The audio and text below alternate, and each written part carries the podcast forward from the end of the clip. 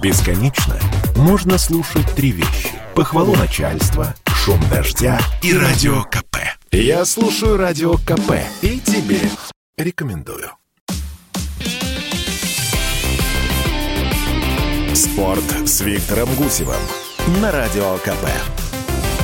Здравствуйте, друзья, меня зовут Виктор Гусев. И сегодня перед вторым матчем нашей футбольной сборной под руководством Валерия Карпина – Давайте здесь у нас на радио «Комсомольская правда» прикинем, чего нам ждать завтра на Кипре после нулевой ничьей с Хорватией в Лужниках в минувшую среду. Речь идет об отборочном турнире чемпионата мира, в котором параллельно с нашей игрой киприоты были в гостях разгромлены Мальтой. Там все началось после удаления игрока сборной Кипра на 40-й минуте, и счет очень быстро превратился в 3-0. Сейчас Кипр будет играть дома, а дома у него в этом турнире победа над Словенией 1-0 и ничья с Словакией 0-0. Ну вот оступились на скалистом Мальтийском берегу и последнее место. И тем более Кипру надо снова на своем поле сыграть достойно, реабилитироваться.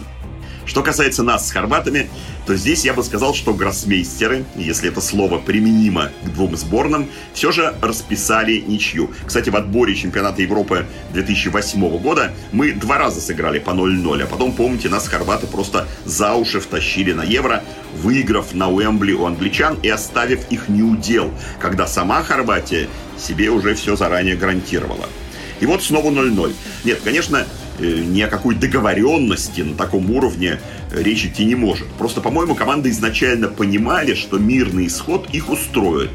У наших соперников были потери ключевых игроков, они выступали в гостях. У нас самих первый матч при новом человеке у руля, который сверхосторожностью никогда не отличался ни как футболист, ни как тренер, но все-таки даже Карпину было боязно и мало времени на подготовку, и непростая турнирная ситуация. Доказательства, они есть. Вот вы обратили внимание на то, как еще в самом начале гости по-моему, это был Перешич, но не суть важно. Так вот, он стоял у углового флажка и показывал, мол, дайте мне мяч, словно не замечая, что тот лежал за линией поля в нескольких метрах. И дошло до того, что наш Джики отправился за этим мячом и отпасовал Хорвату, чтобы продолжить играть. И это, повторяю, едва ли не на первых минутах. Вот так, не торопясь, спокойненько.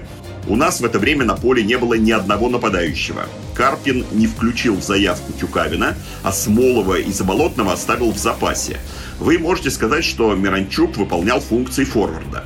Но даже если это так, то смотрите, что случилось во втором тайме. Миранчука заменил Заболотный. И вроде бы не подкопаешься, уж тут-то полноценный нападающий по факту.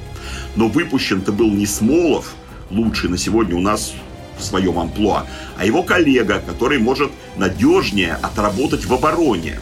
А Федор, которого считали ну, гарантированно игроком старта, на поле в итоге не появился, не вышел даже на замену. Я хорватов в этом их желании понимаю больше. Все-таки в гостях, все-таки без Модрича и с Абралом в центре обороны. Мало того, что был дисквалифицирован Вида, еще и Гвардиол получил травму на разминке перед игрой. Ну и, наконец, им после этого матча играть подряд со Словакией, тоже в гостях, а потом дома, но со Словенией. А у нас все-таки Кипр и Мальта. Э, Все было 1 сентября, поэтому надо по-школьному поставить оценку. Э, что ж, пусть от меня будет 4 нашим, с минусом, но маленьким. А если серьезно, то вроде бы первый матч сборной состоялся, но информации он дал мало. Э, ну, стало ясно, что защита наша справляется с атакой того уровня, который сейчас у хорватов. И что вратарь Гильерме, опять же, на таком уровне надежен. Еще что молодой Захарян не тушуется. Ну и все. И что получается? Да, на Кипре мы, возможно, увидим с нашей стороны другую атакующую игру, и потом тоже. Но матчи-то, как я уже напомнил, будут с далеко не самыми сильными соперниками. И вряд ли смогут стать мерилом.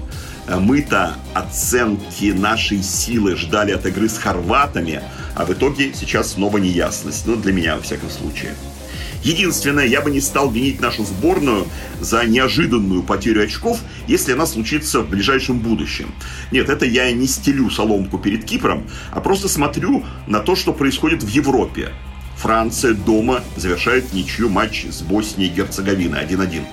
Такой же результат в домашней встрече чемпионов Европы итальянцев с болгарами. Украина-Казахстан 2-2.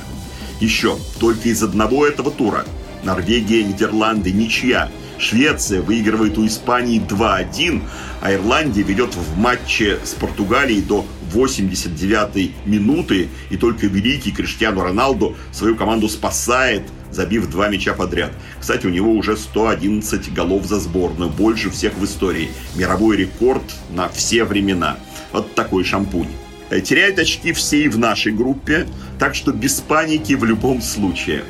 И все же, черт возьми, это не была Хорватия образца 2006, 2008, тем более 2018. Эх, ладно.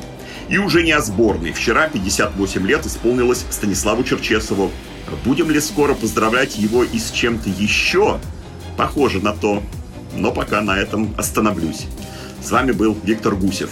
Все наши программы слушайте в разделе подкастов radiokp.ru. А наша встреча теперь в понедельник. Всего вам хорошего. Берегите себя.